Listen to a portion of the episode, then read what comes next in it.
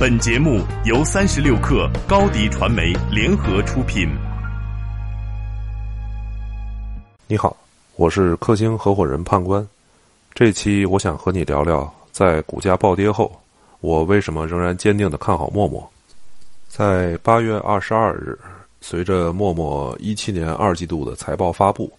呃，股价先小幅上扬，接着呢遭遇到了巨量的出货。截止到收盘的时候，跌幅为百分之二十点一。有朋友问我怎么看，我说是时候逢低买入了。我个人是这样看的：作为充分汲取了移动互联网红利的代表产品，陌陌历经三年就在纳斯达克上市，之后呢，经历了长期的股价低迷时期，甚至爆出过私有化计划。之后呢，随着直播业务的加持。这个财报表现异常亮眼，以至于股价在去年旱地拔葱似的崛起。但是在如今呢，陌陌的股价似乎再次来到了利好出尽的关口。大家都知道呢，短期而言，股价未必能真实反映公司的业务状况。但是呢，美股不同于国内 A 股的赌博式操作，长期走势基本还是可以吻合公司的价值走向的。今天我想谈一下，在当下这个时间点继续看好陌陌的三个原因。首先。在陌生人社交领域，陌陌是占据绝对领先地位的。大家都清楚呢，在华人地区陌生人社交领域，陌陌目前是绝对的领先优势地位。本次陌陌季度财报披露的数字呢，它的 MAU 也就是月度活跃用户，在一七年六月份达到了九千一百三十万。这个数字是什么概念呢？目前国内社交领域第二名的探探，在六月份。披露 D 轮融资消息的时候，透露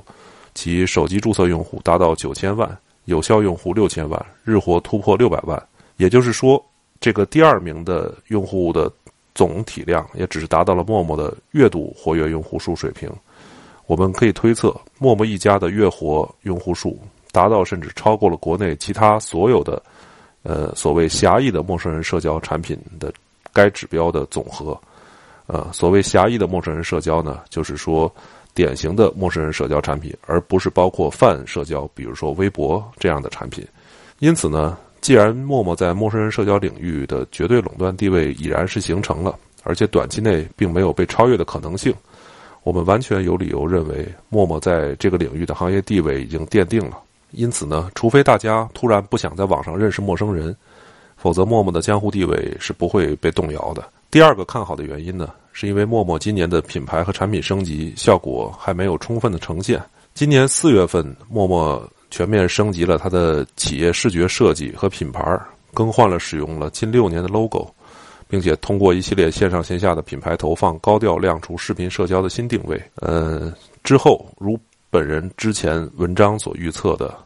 陌陌通过一系列功能的叠加，放出了类似直播多人互动。和一对一的随机视频聊、随机视频聊天这样的功能，并且呢，在七月十号，通过陌陌八点零和首屏的大改版，把各大功能模块一并放置在首页，便于后续的随时调整。这样的品牌和产品升级的动作，在一二季度的财报当中还没有体现出收益和效果，但是费用和开销是已经发生了。加上在今年一季度和二季度。陌陌的早期股东和团队高位套现，还有外围机构的出货，股价的下跌也是难以避免的。呃，但是以上的投入，从今年下半年开始，在收入和用户数据上的收益将逐步呈现。第三，看好陌陌的原因，就是从社交到娱乐顺势而为的势能叠加。呃，以陌陌这样的产品在原有的社交领域站稳之后。寻求新的增长，进入相关领域，呃，包括之前的直播的功能的加持，而直播呢，只是当代线上娱乐的产品形态之一。那当陌陌继续叠加了一对一视频、视频游戏、短视频、群体视频这些功能模块之后，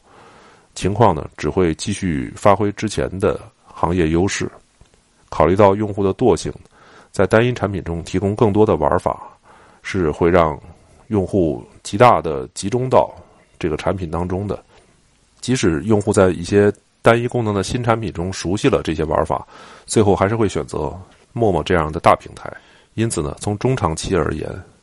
我并不赞同呢把陌陌的收入能力和直播业务简单划等号这样的分析思路。一旦如唐岩的设计，陌陌成功的从原来的社交定位突破到泛娱乐定位，